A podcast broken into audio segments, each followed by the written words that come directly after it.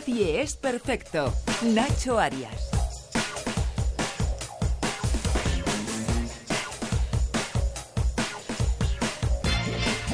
Hay que tomarse las cosas con humor. Esta es una máxima que con los tiempos que corren es casi obligatoria tener grabada en nuestro cerebro. Y sí, no es nada fácil, dadas las cosas que están pasando y que llenan de titulares nuestro día a día. ¿Qué quieren que les diga? Nuestro invitado podría ser un buen remedio para todas esas noticias y una obligatoria terapia para la tristeza. No se imaginan el poder que tiene una sonrisa. Sí, sí, la risa, al igual que la tristeza se contagia y reírse tiene efectos positivos tanto a nivel fisiológico como psicológico. Es por eso que pueden provocar un cambio en la percepción del dolor y ya hay terapias emocionales que se complementan con los tratamientos tradicionales. Y sí, hay evidencias científicas para afirmar que el efecto positivo que tiene la risa en la salud y el bienestar, así como a la importancia de integrarla en los tratamientos tradicionales de medicina, es tan importante. Si hubiera una receta para la risa, llevaría el nombre de Leo Harlem. Muy buenas tardes a todo el mundo. Pero bueno, digo que, con el nivel que hay aquí, la gente, los ponentes, ahora me encuentro aquí yo sorprendido y dice, bueno, como tú te dedicas al humor, pues otra forma de ver la realidad. Y es verdad, es otra forma de ver la realidad, porque yo no suelo trabajar tan pronto, yo, yo soy más de noche. Yo, yo soy muy golfo, yo he salido más noches que el camión de la basura. Bueno, fijaos lo que me gusta la noche, cuando voy a contratar las vacaciones y pone siete días, ocho noches, digo, quítame los días, yo voy a mangarla. Lo que sí que tengo que reconocer que mi visión del mundo con el humor y todo esto me ha venido muy bien, porque aparte de pagarme la hipoteca, razonablemente con, cierta holgura, he dejado otros trabajos, pues yo la verdad es que tengo una vida laboral muy mala. Yo cuando veo estos expertos, esta gente profesional que domina tantos campos, me estremezco, porque yo soy una persona que, soy un poquito inútil, las cosas como son. Y vengo del mundo de la banca, esto es una cosa que la gente no sabe, pero yo, yo he trabajado en varios bancos, en varias sucursales, oye, y lo tuve que dejar por el estrés. Yo entraba en el banco, me faltaba el aire, respiraba mal, veía como con puntitos. Yo no sé si es que me ponía el panty muy apretado en la cabeza. Luego la recortada, quieras que no, te quita mucha movilidad. Y finalmente el tema de las promociones. Había veces que iba a atracar y salía con un juego de tres sartenes. Pues bueno, no te esto sí que va a ser un atraco durante los próximos minutos. Leonardo González Feliz, ¿cómo estás? Buenas tardes. Hola, muy buenas tardes. Leo Harlem, más conocido como Leo Harlem. ¿Qué tal? Correcto, muy bien, muy bien, pasando calor. Que te hemos pillado en vacaciones. Sí, te me en vacaciones, pero bueno, te agradecemos un montón que estés aquí con, todos nosotros para, bueno, pues pasar un rato y vamos a intentar conocerte un, un poco mejor. O,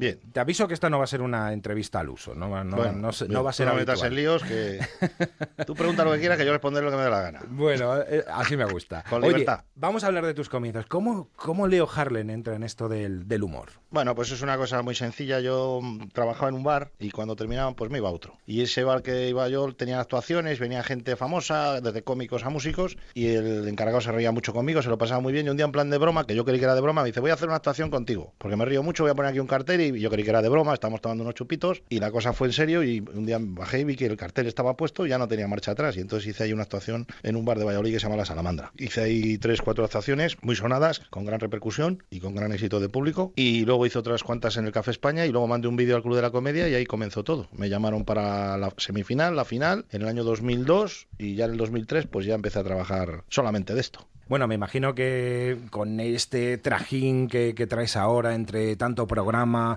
una película que acabas de rodar, de la que hablaremos un poco más tarde, mm, sueles visitar, sueles visitar Valladolid porque tú sigues residiendo en Valladolid, ¿no? Bueno, realmente estoy en Madrid. Estoy en Madrid. Lo que pasa es que en, Valladolid tengo mi casa, tengo familia, tengo mi chica y siempre que tengo un ratito pues me escapo. Aquí estoy muy a gusto, muy tranquilito y muy bien. A pesar del frío, ¿no? Bueno, ahora en verano mucho calor, en, invierno mucho frío. La verdad es que el termostato en Valladolid se soltó la conexión y funciona como quiere. Esto es mm, dale para adelante. Porque ¿qué te pasa con el frío? Cuando hace frío de... en Valladolid sabemos que cuando se mete la niebla y hace frío. ¿Qué te pasa con el frío y la ropa de pana? Algo me han dicho. No, hombre, es que la ropa de pana es lo mejor. Igual que para el verano las zapatillas parto, para el invierno la pana, la faja que antes la gente tiraba mucho de faja, que ahora no se tira de faja, pero todo lo que sea abrigar y esos, esos tejidos nobles, esos paños, esa panilla, eso es una maravilla.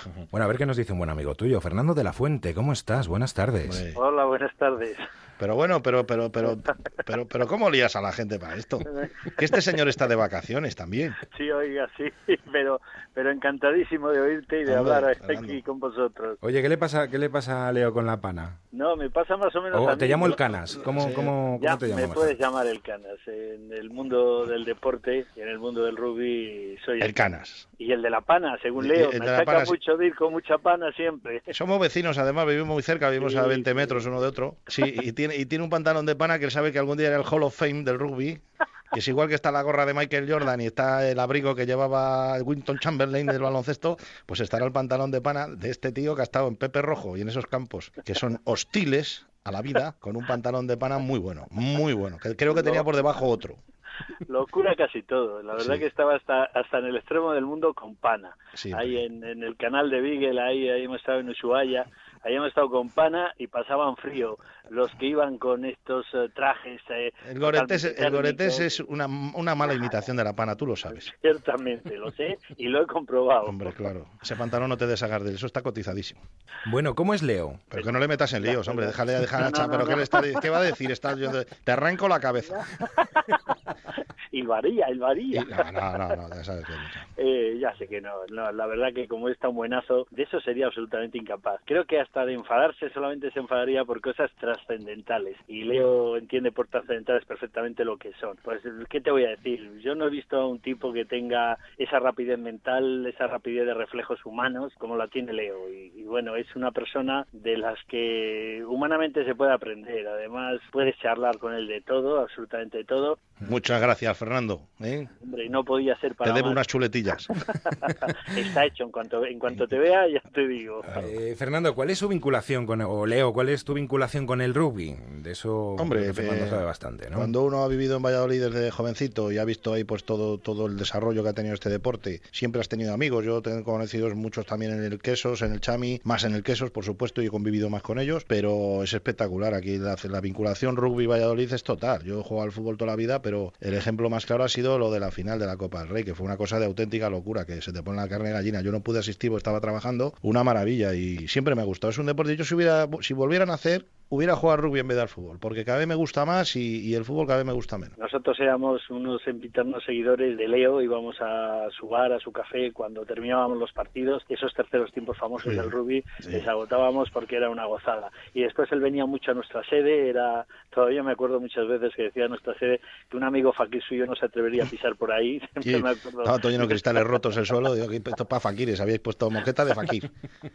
Pero bueno, eso, eso revela la intensidad vital de este colectivo. Sí, sí, sí. La verdad que nosotros hemos gozado. Yo me lo paso muy bien también con vosotros. somos muy buenos amigos. Era una gozada, era una gozada ir contigo, estar contigo después de los partidos y llorábamos porque llorábamos y reíamos que lloríamos. Si ganábamos o perdíamos, siempre teníamos a Leo y siempre era un acompañante fiel, sabía cómo consolarte, sabía cómo alegrarte y además te he de decir que es un entendido, pero sí, soy bastante aficionado. puede decir, ¿eh?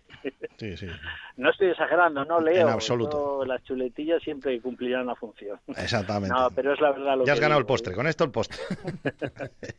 pues Fernando, eh, Canas, muchísimas gracias por haber estado con, con nosotros y darle esta pequeña sorpresa a Y un abrazo fuerte a Leo y a todos. Un abrazo, Fernando, nos vemos. Siempre llevas eh, por bandera tu tierra, castellano-leonés, aunque nacido en Matarrosa del Sil, en Ponferrada, que compartimos, por cierto. Sí. Y los castellanos y leoneses, según un estudio, fíjate, me imagino que lo sabrás, te prefieren para disfrutar de un momento distendidos mientras comparten una cerveza, arrebatando la posición a otro leonés como es Jesús Calleja. Hombre, eh, buen amigo también, ¿eh? Y luego en tercer lugar está Concha Velasco también, muy querida ahí en, en Valladolid. Te sientes querido por la gente, ¿no? Yo creo que todo lo que sea reconocimientos populares en el sentido amplio de la palabra son muy positivos y muy buenos. Porque es algo muy distinto también a la fama o que la gente te conozca. Puede ser famoso, popular en, dos días, pero el cariño de este tipo de cosas, cuando alguien dice que quiere compartir tiempo contigo, ya es otro nivel de, de experiencia. Y la verdad que es pues una, una, cosa bonita. A mí que me, que me trate bien la gente y que me quiera tanto, pues, pues lo, lo, valoro muchísimo. A nivel profesional, pues habrá gente que le guste más el trabajo o, menos, pero sí que transmites una sensación de una persona normal, sensata, que te lo puedes pasar bien con él y, eso gusta mucho.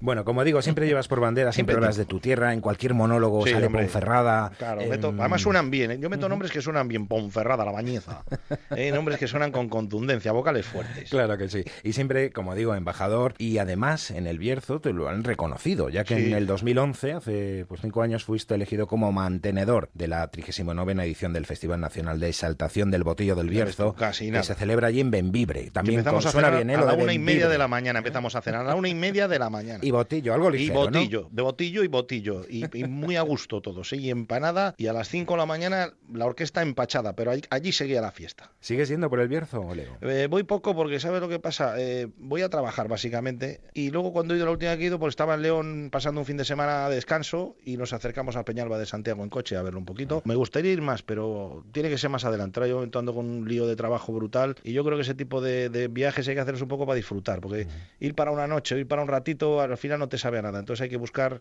una semana entera, 10 días, disfrutar un poquito. A mí me gusta mucho. Yo lo disfruto mucho en todos los lados. Pero cuando voy para allá, la verdad es que parece que no, pero los genes eh, se notan. En cuanto estás allí un ratito, ya coge la musiquilla, la forma de hablar, ya estás con el vinín, estás para acá, para allá, y buah, es que me lo paso pipa. Los primeros años de tu vida, en la infancia, hasta los nueve, creo que Sí, estuviste bueno, en Matarrosa ocho, del ocho, Sil. sí, hasta los Ocho, ocho aproximadamente. ocho, aproximadamente nueve. Vine para acá muy chavalín y luego mis hermanos ya han nacido aquí, pero vamos, yo sí, sigo teniendo vínculo, tengo allí familia y en la Ciana también tengo mucha familia porque mi padre y la familia viene de la Ciana y ahí tengo mucha familia también. Eh, ¿Qué recuerdos tienes de, de Matarrosa de, de- de pequeño? Pues mira, me acuerdo que pasaba el tren, porque pasaba un tren de esos que era como El del oeste. el de la MSP. Sí, sí, ese, pues ese tren, ahí me me decía mi madre, no metas los dedos ahí que te vas a llenar de carbonilla. Me acuerdo mucho de eso, me acuerdo mucho de cuando se cogían los pimientos, que me encantaba, eh, la matanza, que me hacían en casa un choricito pequeñito, una morcillita pequeñita y un botillo pequeñito, para mí, que me lo ponían en un palo a secar y iba todos los días a controlar cómo iba el punto de maduración del bicho. Y me acuerdo de cosas de, de, de todo esto, de- del, del prado, de los, del, porque era una vida totalmente distinta. Teníamos ahí cerditos, había huerto, había árboles frutales, eh, era una vida totalmente distinta. ¿Recuerdas y el- tirachinas y, a, y a- y a resbalar por el embarcadero del carbón del, del, De la MSP. El culo esquí. Quedáis un poco negros, eh, más, Bueno, que blanco bueno, negro. no Bueno. tú Oye, ¿recuerdas el bar La Pista? ¿Cómo no voy a recordar las pistas? Y, y yo que crecí enfrente, estuve allí mucho tiempo porque mis padres vivieron enfrente y de hecho los dueños de la pista, cuando era doctora Ponferrada han ido a verme, la señora mayor y la gente de allí. Marisa, ¿puede ser? Marisa, Marisa. sí. Marisa, buenas tardes. Hombre, joder. Pero Buenas Marisa. tardes. Pero ¿cómo te lían para esto también a ti? Mira, me han liado, estoy en Santander, Ah. pero me siento muy orgullosa de poder hablar contigo y de contar lo poquito que, que sepa. Bueno, y si quieres inventar tampoco pasa nada, ¿eh? No, no invento nada. Me acuerdo de cuando eras pequeño que ibas a la pista a por los caramelos y estamos muy contentos y muy orgullosos de que seas de Matarrosa y además que lo digas. Sí, Todos hombre, claro, lo voy a decir. de. Entonces, desde luego yo no me pierdo ningún programa que hay de donde estás tú en el Club de la Comedia. Ya sabes que fui a verte a Ponferrada. Claro, Y claro, sí, por y eso, nos saludamos, Y sí. donde, y donde quiera que sea, iremos, porque la verdad es que es un orgullo. Ah, bueno, Hombre, se, merece, se una calle como mínimo. Ya no, por ahí, me, ¿eh? me han hecho hijo Pues, predilecto de lo la... han hecho hijo predilecto y Ajá. deberían de pensárselo y, y yo creo que están en ello también, ¿eh? O una Una rotonda, calle, que está muy de moda ahora, ¿no? Bueno, una rotonda no, que ya me meto en líos. Que, que, que luego la gente se mete en las rotondas que y lo que se, tienes- sí, se, se lía. Lo que tienes es que visitaros más a menudo. Sí, eso ya me gustaría a mi hija, pero tiene que ser para ir un poquito de tiempo. Ya lo sé, ya lo estaba sé. comentando que para ir a la carrera, pues estás un día y dos, no te sabe a nada. Hay que estar una semanita por lo menos y recorrer los sitios así más punteros de, de los pueblos donde me he criado, claro. ¿Qué dicen allí, cierto. Marisa, de, de Leo? ¿Qué se dice allí en Matarrosa? Porque es muy guapo, muy alto, muy rubio. Pues nada, que estamos muy orgullosos todos de que es un, un gran humorista y de que lleve nuestro pueblo por bandera, porque lo dicen todos los sitios. Entonces, para nosotros es un gran orgullo eh, tener a alguien como él que sea de nuestro pueblo, por lo menos tener algo bueno y demás. Yo me acuerdo que hacíais unos calamares muy ricos. Y que iba a ver el fútbol. Me han dicho que iba yo de pequeño allá a ver el fútbol y conocía a los jugadores. Sí, es verdad, es verdad. Que conocía a los verdad, jugadores sin saber ni escribir. Y decía yo, este es Benítez, este es tal, este es Olivella. Me conocía a los del Barça. Porque mi padre era muy del. Barça. La pena es que se hayan marchado tan pronto. Pues. Marisa, muchísimas gracias por haber estado Bueno, con nosotros. y un darle beso esta muy fuerte, Leo, también. Muchas gracias, Marisa. Un beso. Disfrutar Venga, en Santander de las vacaciones. Hemos hablado un poco de la tierra. ¿Cómo fue el cambio de una ciudad como Valladolid a Madrid? Nada traumático, me lo pasé bien, está bien. Iba con el alza al principio, ahora voy en el AVE. Y nada, mucho tiempo a reflexionar en autobús. Mucho tiempo, mucho tiempo. He sido muchos viajes. Al principio iba y volvía, pero ya llegó un momento que tenía que estar allá sentado porque tenía que estar. Y la verdad es que muy agradecido. También es, un- es una ciudad, Madrid, complicada si tienes un trabajo con unos horarios muy, muy fijos y muy cerrados porque hay mucho follón de tráfico y de movimiento. Pero si tienes la suerte de tener un trabajo como el mío, luego te permites el lujo de ir un martes a un museo cuando no va gente, puedes ir a comer a un restaurante un miércoles, un jueves y tienes mesa cuando el resto de la gente está pidiendo y tiene que comer tres meses después.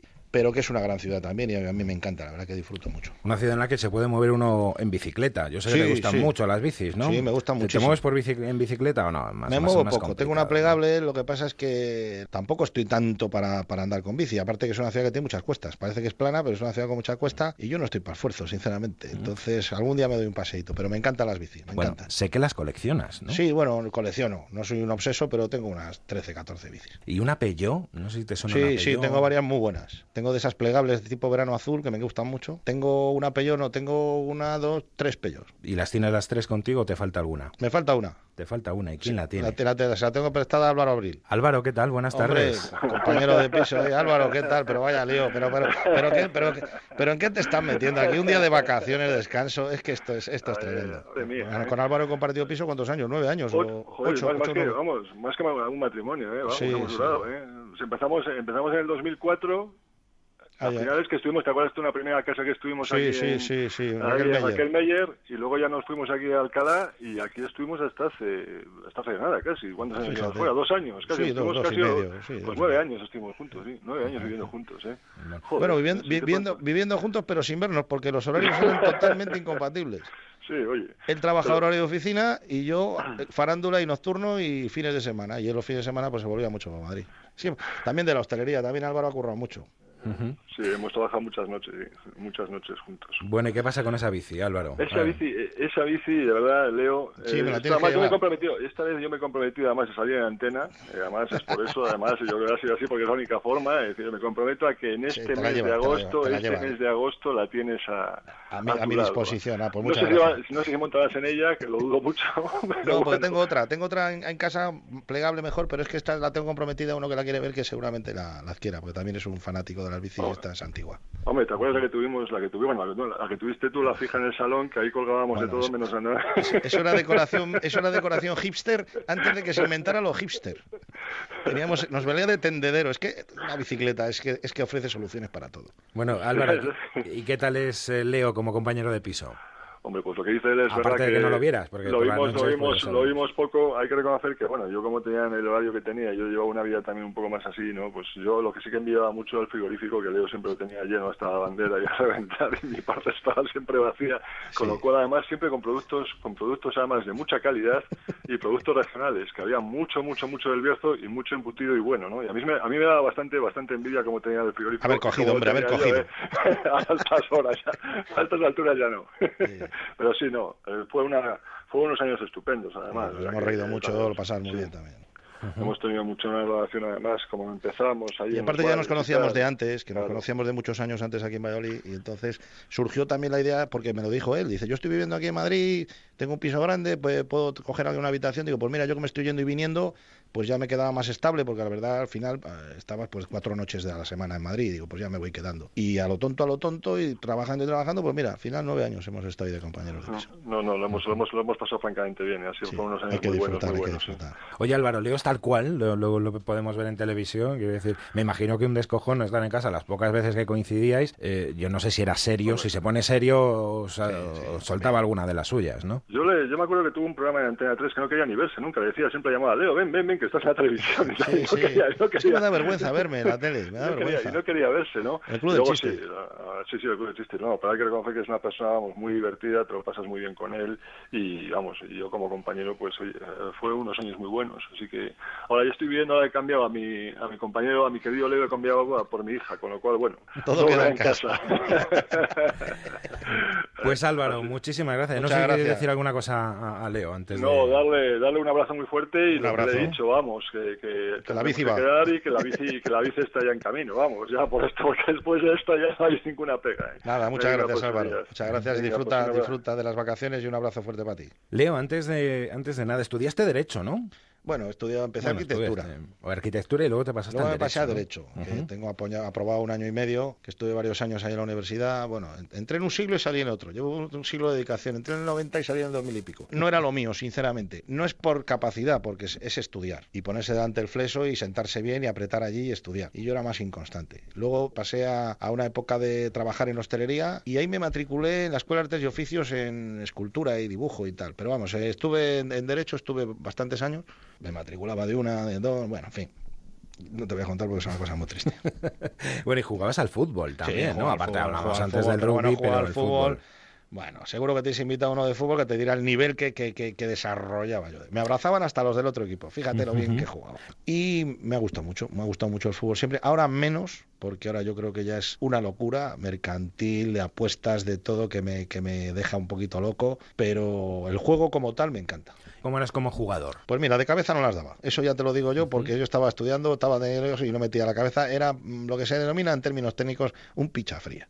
Que es un tío que no mete pierna, que es un poquito con toque de clase. Yo el balón parado lo dominaba, mi tirito a la cruceta, mi corner bien sacado, mi faltita para que brille otro. Pero lo que era entrar duro y todo eso yo no. Pero tenía mi habilidad. Bueno, me han dicho que jugabas muchos partidos cuando llegabas. Pues claro, pues como todos, como todos, claro, es que yo había veces que venía de la panadería directamente a jugar al fútbol, entonces eso era complicado, eso era complicado. Y has sido hasta masajista. También, porque Del luego Club hice- Deportivo Iscar. Sí, porque hice un curso de, de- de masajista deportivo cuando estaba en el bar y entonces con el Iscar me, me ofrecieron la posibilidad de ir allí de masajista, que la verdad que era un chollo porque no nos daban patadas porque no teníamos el balón, las dábamos todos nosotros y los chavales eran muy majos y me lo pasé fenomenal también, muy bien, muy bien, muy bien, muy divertido aquella época. Mm, Pero lo tuyo luego siempre después de los partidos y demás, creo que era contar chistes, que te ponías Sí. a contar chistes y podías contar 150 seguidos. ¿No es así, Bueno, Santi. Hidalgo? Buenas tardes. Hombre, Santi. Buenas tardes, Leo. ¿qué Sí, tal? pero Santi...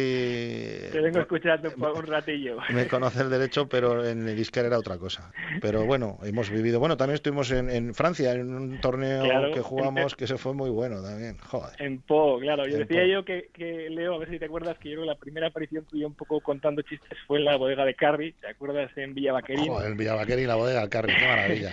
Que Carri vive en Ponferrada. Y nada, pues la verdad es que ahí nos sorprendiste a todos eh, contando, pues eso, 150 o 200 chistes después y, y fue una aparición. Y de ahí acuérdate la famosa frase que repite Toño Arenales, tu asesor fiscal, entre otras cosas, eso de Leo, estás perdiendo dinero. Pues Sí. creo que de ahí, de ahí nació el tema de, que- de vincularte a, a tu verdadera profesión. ¿eh? O sea, Sí, yo de hecho incluso a Toño Arenales se lo consulté cuando me dijeron, coño, vamos a hacer una actuación y tal, que yo creí que era broma. Cuando iba para adelante, a uno de los que llamé le digo, oye, que tú, Toño, ¿cómo ves esto? Y dice, tira para adelante, porque si te sale bien, pues mejor. Y si te sale mal, dirá, pues mira, pues es en la intimidad. Y cuando se tiene que poner ante el público, pues le cuesta más. Pero la verdad es que ahí hemos tenido días apoteósicos y pletóricos de, de risas en el equipo y todo. Y decía ya con el tema del Iscar, me decía algún amigo común también, Sí. eh, el otro día hablando, creo que fue Grañeda, Sí, hombre, Sí, Grañeda al Búfalo. Sí, y cuando le doy masajes y les tocaban los isquios y los gemelos, que como les empezamos a contar historias, que al final los hombres no paraban de reírse y decía, déjame en paz, y que me, que me muero de risa, no me hagas nada, porque estoy que no puedo, Sí, que lo no puedo lo- pasamos muy bien. Y además que Graña es un tío muy, muy gracioso. Y además muy inte- jugando es muy intenso y tal. Pero luego es divertido. Es un tío muy campechano, muy majete. Mira, de hecho el otro día estuve comiendo con él. Y te ríes mucho. Y claro, los comentarios que había en los calentamientos, en, en el prepartido, en el postpartido, en el autobús, pues eran francamente sustanciosos. Lo hemos pasado muy bien, hemos visto cosas increíbles, increíbles. Que eso, si hubiera, si hubiera habido los, los móviles que hay ahora que puedes grabar de todo con esta facilidad y esta precisión, nosotros hemos visto cosas que ni el de Blade Runner ese, cuando dice visto cosas que no podía. eh, que- que eso, lo del, el de Blade Runner no ha visto nada. Nosotros sí que hemos visto cosas. En esos campos de la tercera y de la regional y. Qué, qué risa, tío.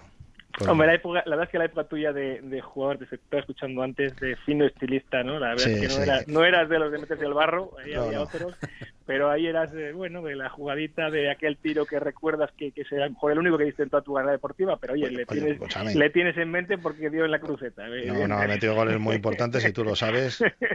Incluso dos goles olímpicos en la primera parte, en el campo del Pinar. Dos goles olí- dos de córner directo. Uno lo metió el viento y el otro el aire. Pero reconozca que lo saqué yo. Eso queda ahí como, ¿eh? como una hazaña. No, pero la verdad es que yo era un poquito, ya que lo he dicho antes, un poquito minga fría, de estos así semitécnico, pero que, bueno, pero me lo he pasado muy bien. Yo era un detallito, un control, un balón orientado, un pase en profundidad y el resto los demás. Que al final de eso se trata, ¿no? De pasarlo bien, ¿no? No, la verdad que si fuera por pasarlo bien, yo, pues, la verdad que, de- bueno, no sé, no, no me salen las cuentas, porque me lo he pasado muy bien en todos los sitios donde he estado, incluso cuando trabajaba en la panadería me lo he pasado entonces, con horarios muy malos. Siempre he intentado sacar las cosas buenas y, di- y disfrutar, y gracias a eso también eh, la relación con la gente ha sido muy buena, porque eh, al final el humor hace mucho cariño, el roce, y la gente te lo pasas bien y disfrutas mucho, y recuerdas esos momentos de, de chorradas, y pero que han sido muy divertidos. Yo con Santi también, ¿te acuerdas cuando estuvimos en Po, que os Sí, sí. arrancasteis a cantar unas jotas impresionantes allí, que se quedaron todos...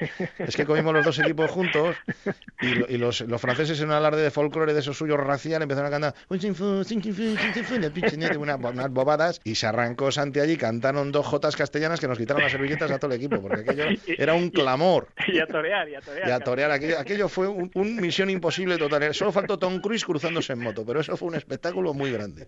Y ves, al final esas cosas se recuerdan siempre. Muy bien. Derechitos al barro. Muchas gracias, Santi. tío. Santi, gracias. Un abrazo. Un abrazo muy grande. Un abrazo. Escucha, que también es vecino mío. También, también. También ¿Sí? es vecino mío. Viva la vuelta. También, di que sí. O sea, que estáis Es que cerca para es- tomar esto- unas cañas, Antes ¿no? pasábamos al perrito, pero el perrito del hombre se murió, Sí. me cago en la mar. Así Bueno. Pero bueno. ¿eh? Pues muchas gracias, Santi. Un abrazo. Recuerdos. Un y abrazo. Cuídate. Venga, Hasta no. ahora. Gracias.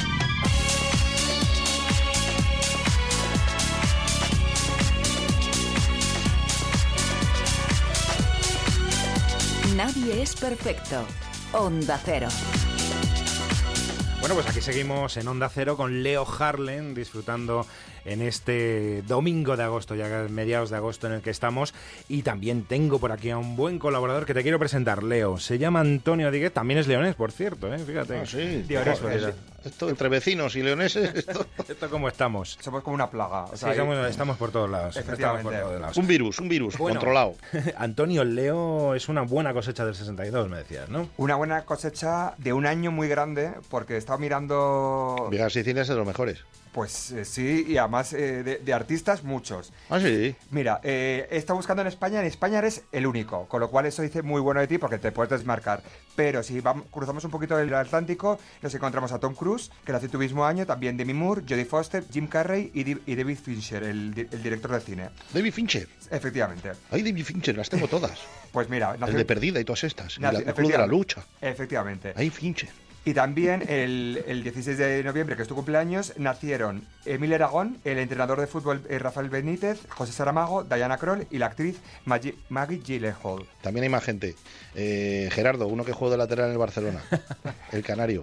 Vamos a ver un poquito qué pasó. Están buscando qué, qué narices pasó eh, el año en el que tú naciste. Hay datos. En el mundo se estrenó la primera película de James Bond.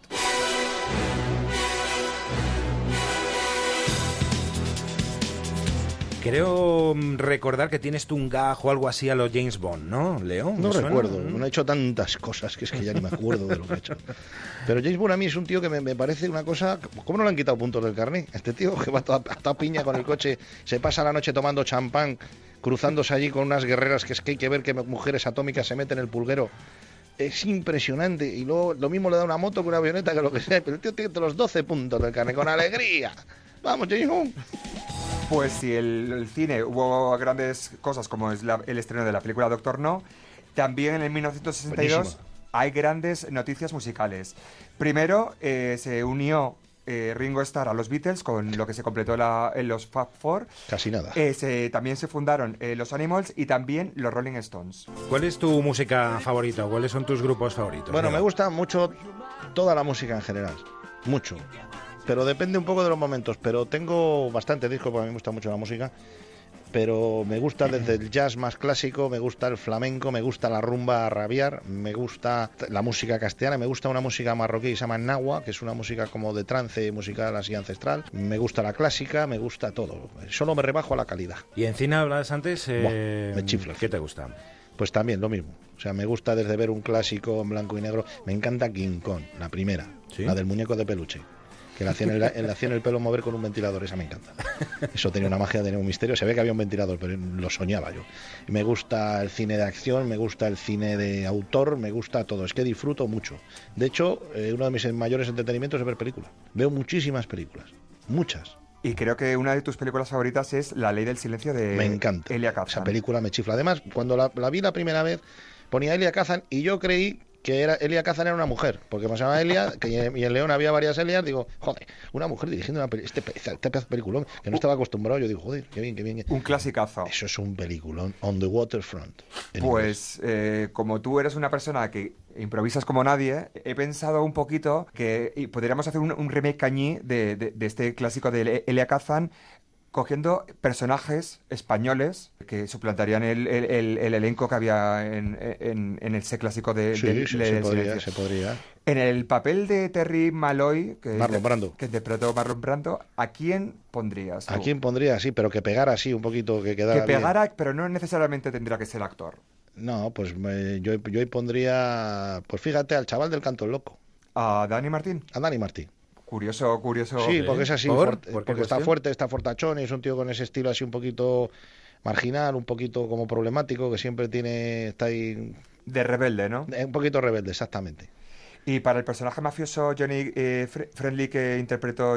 eh, Lee J. Cobb, sí, el, el hermano mayor. Efectivamente, el, el que hizo de jefe No, del sindicato. no, el sí, sindicato. ese es el, el dueño del sindicato, el hermano mayor el abogado. Bueno, así de, de jefe mafioso, pues eh, estoy buscando más por el aspecto físico que por, por lo otro, pero Bueno, puedes decir dos opciones, Sí, tanto por el aspecto físico como, como el otro, ¿no? Como su carácter en la bueno, por, por aspecto físico, pues cualquier paisano de León, porque tiene una cara muy de León. J. Cobb, si te has fijado, tiene cara... ¿A que no ves mucho paisano así con la boina cuando vas a los pueblos?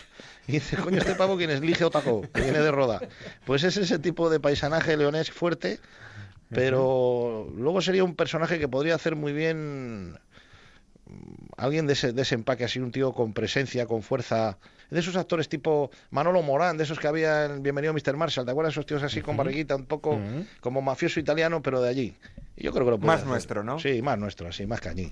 Y para el personaje de Nicole, eh, siempre, siempre tiene que haber una mujer en toda historia, ¿a quién, a quién elegirías? Para la mujer, Recuerda que habías dicho, que habías dicho a- que habías elegido a Dani Martínez. sí, a Dani Martín, pues... eh, ¿Con quién la juntarías? Pues eh, a, a mí me parece una mujer muy atractiva, muy guapa y buena actriz. Me gusta Naywan Inri. Pues, sí, eh, va a dar un toque de exotismo también. Sí, la verdad que un, un cóctel bastante curioso. Explosivo, pues te imaginas lo que sale de ahí. Lo mismo sale hasta un disco.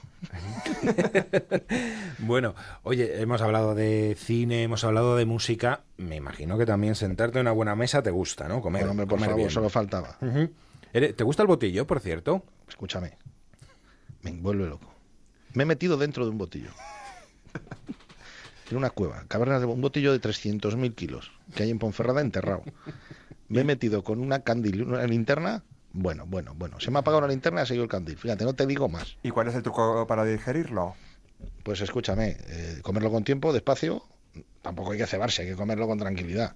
Y luego una copita brujo de la tierra allí, eso, eso, eso, eso es un digestivo excepcional. Y luego una siesta de 6-7 horas, Como mínimo. como mínimo. Como ya, decía- te levantas con ganas de, de- de tomarte unas cañitas. Como decía Cela de pijama y orinal, ¿no? Hombre, Cela sí que sabía. Cela sí que sabía, claro que sí. Premio Nobel se lo dan al que sabe. Bueno, un tío, Leo Harlan, que va cayendo bien por todos los sitios que va, excepto en uno. Tenemos ¿Dónde? datos de... En un Ah, sí. sitio tan declarado persona non grata. No jodas, ¿dónde? ¿Sí? En Ondarribia. No, no anda arriba como una de esas personas no grata. Espera, espera. David de Jorge, buenas tardes. Hom- Joder, joder, David. ¿Qué Pero pasa, Leomari? ¿Qué pasa, tío? ¿Cómo estás? Pues muy bien, joder, con David, ya ves tú, vaya un fenómeno. Anda que no me he reído con este también. Madre de Dios. Joder. Y, y- y hemos comido muy bien. Sí, sí, la verdad que sí. Por eso te han declarado persona non grata en Ondarribia, porque Bueno. los días que estuviste te comiste hasta las cabinas de teléfono, Bueno, bueno, que sí, sí, las estaban quitando, digo, aprovecho, rebózame dos. los buzones, las papeleras. Digo, este tío que no vuelva más al pueblo. Me Qué, en qué maravilla. Pasamos unas vacaciones excepcionales gracias a- aquí al amigo que nos reservó un hotel maravilloso y luego el pueblo que es fascinante. Eh, y el nivel, el, de- el nivel de comida ni, ni- bueno, ha habido peces que se sienten ultrajados. Dice, como no me comas a mí, se ponen en- ahí en- en- con los arranchales que me comáis a mí, que estoy mejor que el de al lado. De verdad, es que hay una pasión allí por la comida que es una cosa brutal, brutal. Bueno, y además con fundamento y buena, o sea, de comida de popular, que a mí me encanta también. Porque además Sin de saber- gilipolleces, sin gilipolleces, sin chorradas. Digo que porque además de saber comer bien, que es- creo que se te da bastante bien, luego nos lo va a contar David. Pero sí es eh, masticar, eso es que eres- masticar. Comer es masticar. Creo que eres buen cocinillas, ¿no, David? Hombre, claro. Hombre, hombre, cada vez que Que se le da programa... bien, ¿no? Lo de la cocina. Eh, sí, es un, es un, eh, Leo es un zalamero. O sea, cada vez que viene al programa o viene a la sarte aquí a la cocina a avisar, aparte de dejar el pabellón bien alto, es muy zalamero porque hasta que llega a la cocina eh, y va recorriendo los pasillos viendo cazuelas, su viaje de cocina, todas estas cosas, se le va poniendo el ojo así como brillante, el ojo chiribita, y luego se va a casa, joder, con el maletero lleno de, llandas, de material y todas estas cosas. Es un zalamero, Leo Mari, Sí, he, de, he de eh. contar, he de contar que como generosidad pocas cosas he visto como la de estos paisanos aquí, el amigo y luego también con, con Martín Berasategui, que hemos tenido la suerte de grabar ahí dos colaboraciones con ellos, pero Sí, yo sí, como soy conocedor de, también del material, porque me gusta mucho leer y se me quedan las cosas, y yo, y yo, y, y- y yo veía esas cazuelas de Le Creuset y digo, coño, vaya cazuelitas que tenéis aquí, dice, luego te llevas un par de ellas. Bueno, el coche de manos, nos metieron unas cazuelas que me he sacado una 35 kilos, el maletero que parece que llevamos dentro un tractor eh, apretado. Sí, de Creuset, inoxidato, material. esta, esta cazuela, esta, esto que- y luego, es- mira, y este cuchillito es de, es de Abriac, que este es de la zona de Francia, que para la carne, luego te llevas una cajita. Y la verdad que tengo un surtido de un material para cocinar que sería imperdonable no hacerlo bien con ese material. Estoy muy agradecido en ese sentido. Y luego, la verdad, mira, con cuando estuvimos ahí en Ondarribi, aparte que coincidió el día que llegaban las traineras, que ganaron los de Ondarribi y, y me, me invitaron a las, tra- a, a las traineras y, y- y estuve ahí en la entrega de las banderas. Bueno, es una cosa espectacular. Lo pasamos de miedo, comimos fenomenal. Aquello es un sitio que le recomiendo a todo el mundo. Y luego, claro, encima si vas aquí con de mano de aquí del amigo, que le conocen hasta hasta hasta los esquimales, pues pues lo pasamos fantástico. Joder, Ondarribi. menudo ¿Cómo os conocisteis? ¿Cómo, Joder, cómo os pues no encontrasteis? recuerdo, no, no, Bueno, no recuerdo, yo creo que fue por el programa. En directo nos conocimos por el programa. Sí, seguramente, sí. Pero ya te había comentado Roberto, el amigo mío, Robert Te Cagas, Sí, que, Robert, Robert. que es cocinero, que, sí. que también estuvo allí de invitado y te debió comentar algo. Y es un buen amigo también, que ahora está trabajando de panadero en, en Madrid. Está haciendo unas Sí, cosas sí. de panadería muy guapas allí. Sí, está en Panic, creo. En Pani, sí, sí, está ahí trabajando y es un tío también que merece la pena, ¿eh? es un, un buen chaval. Y, y yo creo que ahí fue donde nos conocimos. En directo fue cuando fuimos a grabar el- la primera colaboración. Sí, Y sí. luego ya hemos coincidido en más cosas. Eh, Hicimos, hici- hicimos un guiso de pasta con almejas. Si no, Sí, si no- pasta si con no- almejas, los, los puntaletes. Sí, sí, puntalete, ¿eh? Vaya máquina. No, venga, me he acordado yo puntalete y luego hicimos unas tajadas de bacalao rebozados. Sí, sí, sí, impresionante. Pero Sí, ¿qué sí, vas sí, a eh. contar, hombre? Estaba Vaya, riquísimos. vaya memoria. Y Tengo luego una también hemos- memoria, tengo una memoria, es que es que Dios me ha castigado con esto. y luego también hemos hecho en alguna ocasión, creo que hicimos un guiso de pintada o una historia, hicimos un bocata también en alguna sí, otra hicimos ocasión. guiso de pintada y luego hicimos un bocata al Leo Harlen. Buenísimo. Sí, sí, sí, con, con, sí, sí, con, Con pimientos del Bierzo, con jarrete de ternera. Buah, cocido, con mahonesa, joder. Vaya, Os venís arriba, os estáis viniendo arriba. Eh, te iba a preguntar cuál es tu plato favorito, pero yo creo que voy a tardar menos eh, diciendo eh, que nos digas qué es lo que no te gusta si te ponen en un plato. ¿Qué es lo que dices? Mira, Pues- esto, pues esto casi que no. Tengo un problema y es porque me hace mal la digestión el maíz. El maíz, eh, cuando lo echan en las ensaladas, estas que echan demasiadas cosas, porque las ensaladas a mí me gusta que tengan dos o tres elementos nomás. Cuando le echan maíz y tal, lo paso muy mal. Y entonces es un producto que me produce rechazo. Sin embargo, los callos me dan una confianza brutal. Y además es que me, hace- me, hace- me hacen sentir que el ser humano tiene grandes posibilidades. Los callos me vuelven loco. Y las alubias. Las alubias canela, las alubias estofadas, guisadas. no- oh, eso, eso, eso es una maravilla. Pero sobre todo los callos. Eh, Leo, Callos. entre esto y el botillo, eh, te va lo ligerito, ¿eh? Pero es que vamos, ¿de qué estamos hablando? ¿De comer o de, o de, o de vendimia? O de, o de- mariconada. si o es de que si, mariconada. si me siento es para hacer daño, yo no me siento para nada. No, no, es, eh, me encanta. Me encanta más la cocina popular. ¿eh? Eh, todo, entiendo, entiendo el trabajo que hacen los cocineros, las iniciativas que hay ahora, todo el, todo el, el rollo de invención, lo que están trabajando, no paran quietos. Es un gremio que, que está abocado al agotamiento integral, porque es que no paran. Pero la comida popular de toda la vida, a mí me das un, es un guiso, un marmitaco, un- unas almejitas, un- una sopita de pescado. ¿Qué más vas a pedir en la vida? Es que eso es una Sí, desde luego. Oye, Leo, si no recuerdo mal, en alguna ocasión hasta de las artes te fuiste con callos de Martín Brasategui en el maletero, tío. Sí, no, no, de, de, de Sanse me llevé, me- de Donosti, que estuvimos actuando en el teatro, me regaló dos tuppers de callos ¿De callos? de Martín Berasategui. Que eso, escúchame, eso es lo que se daba Johnny Weissmuller cuando se tiraba al agua en la Olimpiada, eh, en el veintipico, para decir soy alguien. Eso es morirse, eso es morirse. El- se sale hacia el pan, o sea, es una cosa no vista. Tienes que esconder el pan del plato porque se salen los callos hacia el pan. Es, es, es una maravilla. una Oye, y maravilla. meter, y meter unos callos de Martín Brasategui en el congelador, me imagino que el congelador también pondría así como una pinta de chulito de copo el congelador. Bueno, ¿no? el congelador ya no le tienen que meter gas. El freón ese que le tienen que inyectar cada tiempo, porque dice, ha, ha per- ha perdido gas. Dice, no sé qué le pasa a este frigorífico. He metido yogures caducados y salen con la fecha cambiada. Esto es, esto es una cosa digna de verla. Tremendo. Eh, David, ¿cómo es, cómo es, cómo es Leo? ¿Cómo es? eh, ¿Cómo es Leo? Bueno, Hmm. joder, con- eso habrá que preguntar a su chica, a su familia. Pero bueno, con, con nosotros un tío muy agradable, un disfrutón del copón, un tío muy curioso, joder, un, un generoso de la hostia y, y luego alguien y luego alguien que por la calle pues es normal, joder, que estamos rodeados como de chulitos todo el día y de, ¿sabes? Y de fardapollas y de, y de humildes y todas estas cosas. Y Leo se comporta, joder, pues en todos los lugares en los que yo lo he visto es como una persona normal y eso se agradece porque, joder, hay tanta, tanta chorrada alrededor de alrededor de nuestras vidas que joder, que con tanta gente normal y gente divertida pues es la verdad que es muy agradable y luego cocinando pues joder colaborativo todo el rato haciendo ansadas y, y, joder y luego y luego muy agradecido y le gusta chupar la nécora y le gusta meterse la cabeza del besugo y Ay, le gusta ay. probar y le gusta probar vinos le gusta le gusta untar el pan en, en el plato sin, sin, sin chorradas y y, Y leña, joder, y leña. y, y leña al mono, tío. Leña al mono que como al final estamos rodeados de afectados y de lilas y todas estas cosas, pues cuando te encuentras con gente como él, pues dices, hostia, vaya puto fenómeno es este tío, ¿no? Tú también. En, eh. en fin, disfrutón, disfrutón. Estoy, estoy asustado, debo estar enfermo o algo, porque está todo el mundo hablando muy bien de mí. ¿Sí, no? Y sí, sí, me está diciendo todo el mundo. Esto, no- lo mismo hay un sponsor o algo que están poniendo pasta por debajo, Ya, ¿no? Pero ya. yo la verdad que encantado. Yo, yo es que estaba comentando antes que disfruto mucho porque me lo paso muy bien con la gente, porque es, es lo, más, lo más grande que hay es estar con gente y pasártelo bien. Y yo me acuerdo mucho también de compañeros que tenían la panadería, de gente muy divertida. Claro. Y es que si no por la gente, ¿qué hacemos nosotros aquí? Joder, nada. tío, Nada, hacemos la mona, la mona. Te quedas tú Nada. solo. Con lo bonito que llevan. Yo, mira, yo salvo los callos que no les comparto, lo bonito es compartir. Pero los, pero los callos, pero los callos no los comparto porque yo antes pedía callos en agosto y te venía toda la gente que íbamos con los amigos tomando vinos y decía, ¿pero qué haces? ¿Qué haces? Trastornado que hay 40 grados, estás pidiendo unos, unos callos. Y todo el mundo salía en los callos míos y empezaba, oye, tiene muy buena pinta, voy a dar un toque, voy a dar un toque, voy a dar un toque. Me habían ventilado la ración, seis mojadas y yo no había tocado, no había tocado nada de sus platitos. Y, y- y dije, se acabó, uno para mí y otro para vosotros. Yo no quiero, estos no se tocan. Porque me, apasiona. Pero hay que, hay que compartir, hay que pasárselo bien, hay que estar con la gente y una actitud que, que disfruten, coño. Si estamos que es amargados, eh. es una pena, es una pena. Joder. Yo si estoy amargado, que no me pasa nunca, me quedo en casa. O sea, yo si salgo a la Claro, calle, salgo, claro. salgo- salgo A darlo todo, a darlo todo. A darlo todo. Con Además, a mí- convicción. a- y a ti te pasará igual. A mí mucha gente que me dice, joder, pero no estás aburrido de que la gente... tiene- ¿El aburrido de qué? O sea, pero si les jodo la siesta a todos.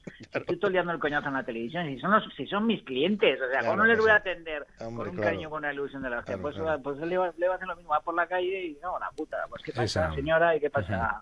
Esa es la actitud. Tengo, esa una, es la actitud. tengo un amiguete en León, Javi del Camarote, que es un gran amigo, que un día me contó una cosa muy buena, un chiste que me reí muchísimo, que viene al caso de esto, no, no, no Qué grande, directamente. Javi. Sí, que decía, decía, "Jo, es que en el mundo, macho, todo el mundo va a lo suyo, todo el mundo va a lo suyo.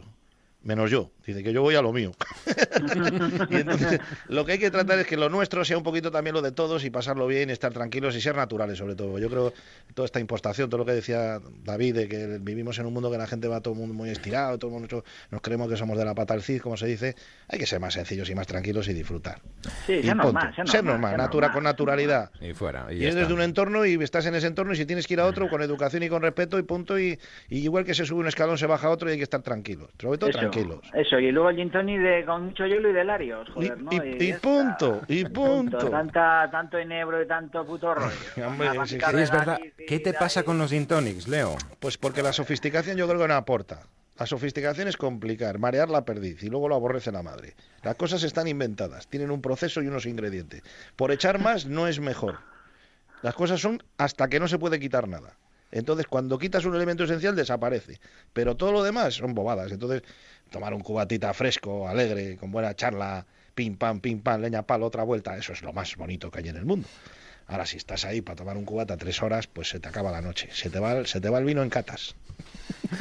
Bueno, David, muchísimas gracias por haber estado con nosotros. Muy bien, a vosotros. David, nos veremos pronto. Hombre, espero, joder. Seguro. Viva Rusia, me cago en la puta, viva Leo. Rusia, viva Rusia. Leomari, Leomari, su caldari. Te vamos a Su. Caldari, sí, sí, ahí estamos.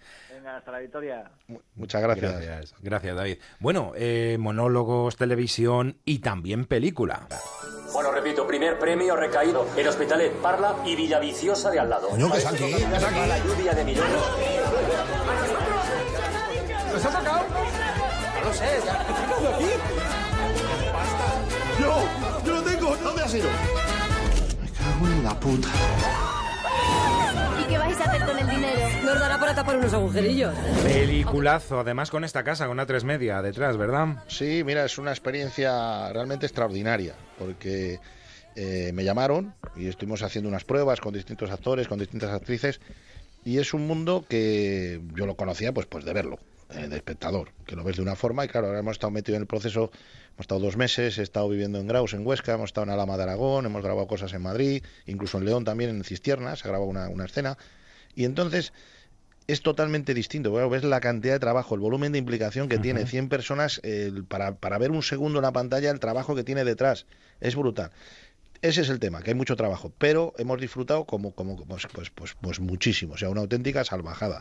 El equipo, bueno, no te diría los nombres porque seguro me olvido alguno, pero bueno, está, Carmen Machi, está Arturo Valls, hay Carmen Ruiz, está, mm, bueno, un montón de gente, eh, Carlos Santos, que es el povedilla mítico de los hombres de Paco, está Plaza Ola, bueno, las chicas también, bueno, espectacular, Yolanda Ramos. Bueno, es que, eh, no hemos pasado el rodaje que ha sido una bendición, una película muy coral, pero muy divertida y que se estrenará el 2 de diciembre y es de la casa de aquí de A3 Media.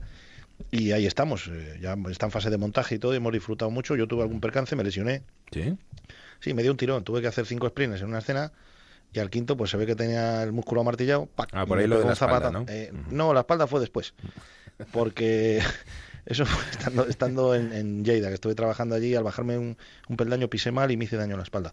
Pero que la ha sido una gozada, una experiencia muy bonita y que queda ahí ya, es una cosa más que has hecho que, que también está muy bien y, y la verdad que he disfrutado una barbaridad y, y me han ayudado todos, porque ellos, la gente tenía mucha más experiencia que yo y claro, al final es eso, la gente que comparte, la gente que estás a gusto, pues, pues disfrutas mucho. Oye, y si te, Leo, si te, si ganaras la lotería, el premio, ¿qué harías con, con él? Que es de lo que va un poquito la película. No creo que hicieras lo mismo que hacen los personajes, pero ¿en qué te lo gastarías? Pues mira, depende de lo que me tocara, claro, también. No es lo mismo que te toquen En dos millones de euros que... En, en callos, en callos hay una parte... Mira, primero Hacienda, que ya sabes que esa parte hay que darla aunque no quieras. Eso ya va, ya va por el sistema. Y una vez que quedara el, el- el pollo ya libre de plumas, pues... Pues te voy a decir la verdad. Yo creo que la mejor forma de gastar el dinero es, es- es comprar tiempo. Es decir, pues eh, dedicarte a lo mejor un par de años sabáticos o hacer un viaje alrededor del mundo, hacer una cosa especial pero alguna cosa sí, porque el resto, eh, películas tengo, discos también, ropa no me falta, para comer también, ando bien, entonces pues pues para una cosa especial, lo haría una cosa especial. Digamos que lo único que te falta es tiempo, ¿no? Claro, es que muchas veces eh, la gran necesidad que tienes cuando estás trabajando muy intensamente es poder disfrutar de un periodo de tiempo más largo, de decir, oye, pues mira, podría permitirme a lo mejor decir, me voy a vivir a Nueva York tres meses porque me apetece conocer la ciudad o hacer una cosa así especial. Ahí sí que destinaría yo di- dinero, hacer alguna una cosa de ese tipo. Y- Comprar cosas no, porque no tengo carne de conducir, no tengo carne de moto, ni de moto de agua, ni de barco, ni nada, pues no me lo puedo gastar ahí. Bueno, si no te quitan los puntos. Que, bueno, que- bueno, que, que me han multado por llevar no llevar cinto en Vaya, rodando hombre. la película. Vaya, hombre. Pero bueno, con toda la razón del mundo, hay que decir las cosas como son. Y los que están escuchando, cinto, cinto y cinto. Hiciste una campaña además para la DGT. Claro, claro, si esto fue además una cosa que veníamos del rodaje, que veníamos hasta caracterizados. Y no tenías puntos Y- de más para que te No, es que no tengo puntos, no tengo puntos de nada, que yo no tengo carné y, y me di- y no me quitaron puntos por eso, supongo.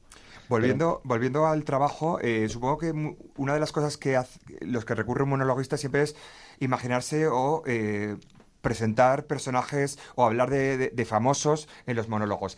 ¿Te ha ocurrido alguna vez el hecho de hacer un monólogo sobre un personaje popular y que estuviese en el público y que, y que dijeras, me quiero, me quiero quemar a lo bonzo? Mm, No recuerdo, porque si no me lo hubieran dicho, pero puede ser que alguna vez haces algún comentario y está alguien presente. Yo he hecho, eh, por ejemplo, la gala de fútbol profesional, que a lo mejor alguna vez has hecho algún chiste pues con, con Messi o haces con Cristiano en alguna cosa, pero no dentro propiamente de los monólogos, sino en alguna intervención o, o cuando colaboraba en la radio, incluso con vosotros.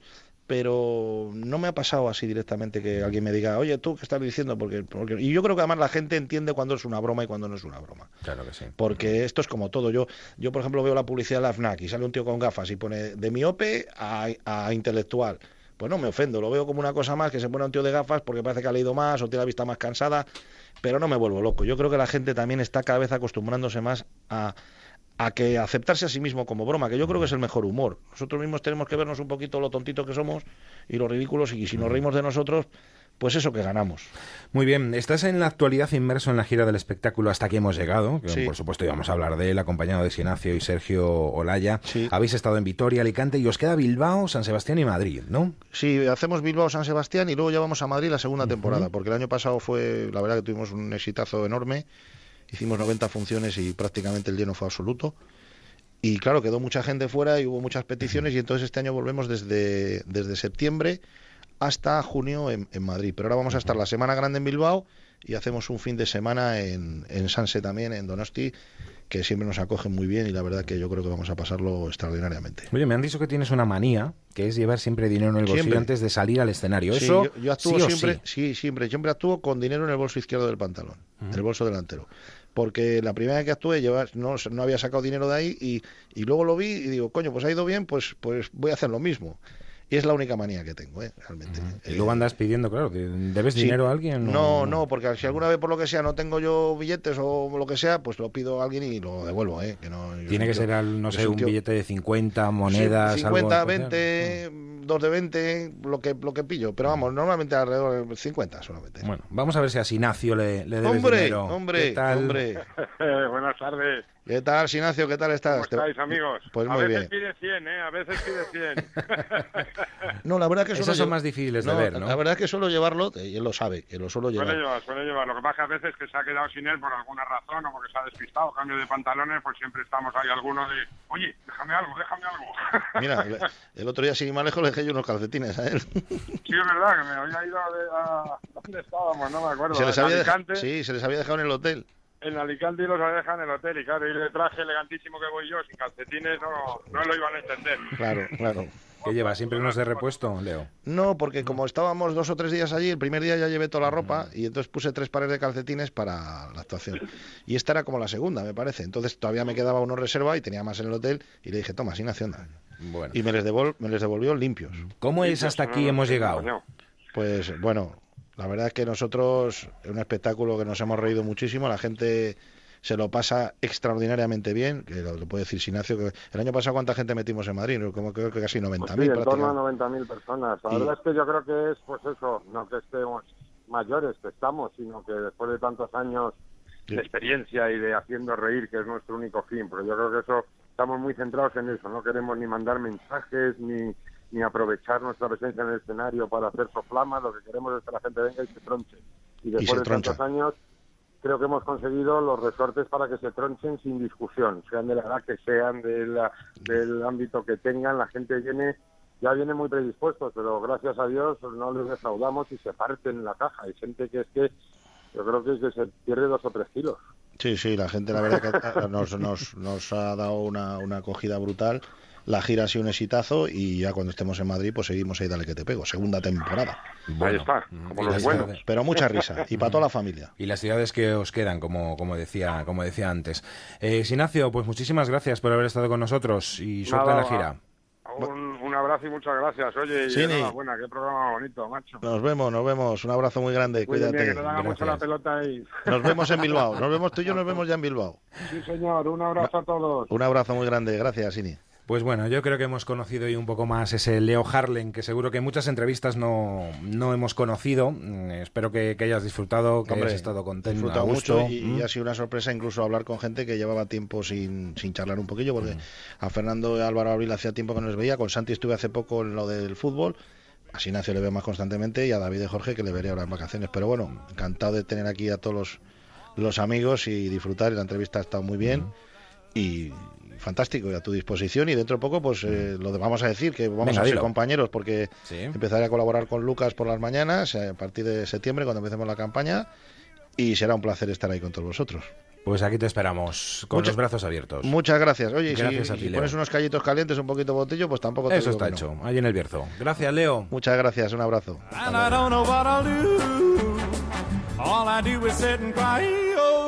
Oh, that last long day she said goodbye. Gonna Pues ya saben, hemos conocido un poco más, o así, hemos eh, despertado esa, bueno, pues esa curiosidad que teníamos de muchas cosas que no conocíamos sobre Leo Harlem. Y es que ya saben que nadie es perfecto. Hasta siempre.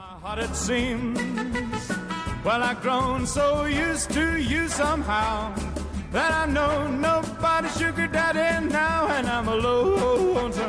I got the lovesick blues.